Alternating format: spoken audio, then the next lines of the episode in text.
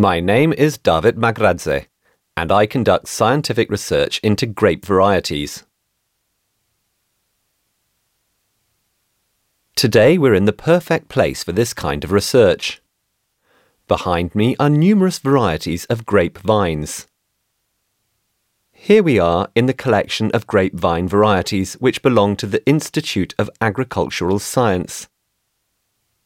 Here you can see a collection of Georgian varieties, but we also have foreign vines which could potentially be of interest to the Georgian wine industry. But for now, let's focus on the classic Georgian varieties. There is a very rich gene pool with excellent genetic resources developed over the centuries in Georgia's soils, in our different historical and geographical regions, such as Kakheti, Kartli, Imereti, etc. Each region is proud of its own grape varieties, and that variety of species is good for the diversity of Georgian wines. We do have a very diverse array of wines because you find wines in each region which you won't find anywhere else. And the wine of each region is different from the others. Grape varieties such as Rkatsiteli, which you can see to my right, are famous all over the world. This is a special cultivar, Rkatsiteli rosé. It's one of the emblematic grape varieties of Georgia and Eastern Europe, and it's widely planted here.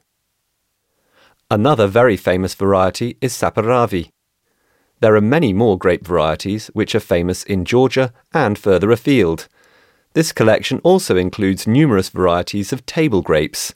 All in all, we have over 400 varieties here, and these vines are protected by law in Georgia.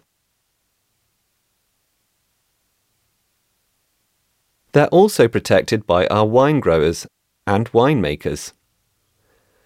Over 90% of Georgia's vineyards are planted with Georgian grape varieties.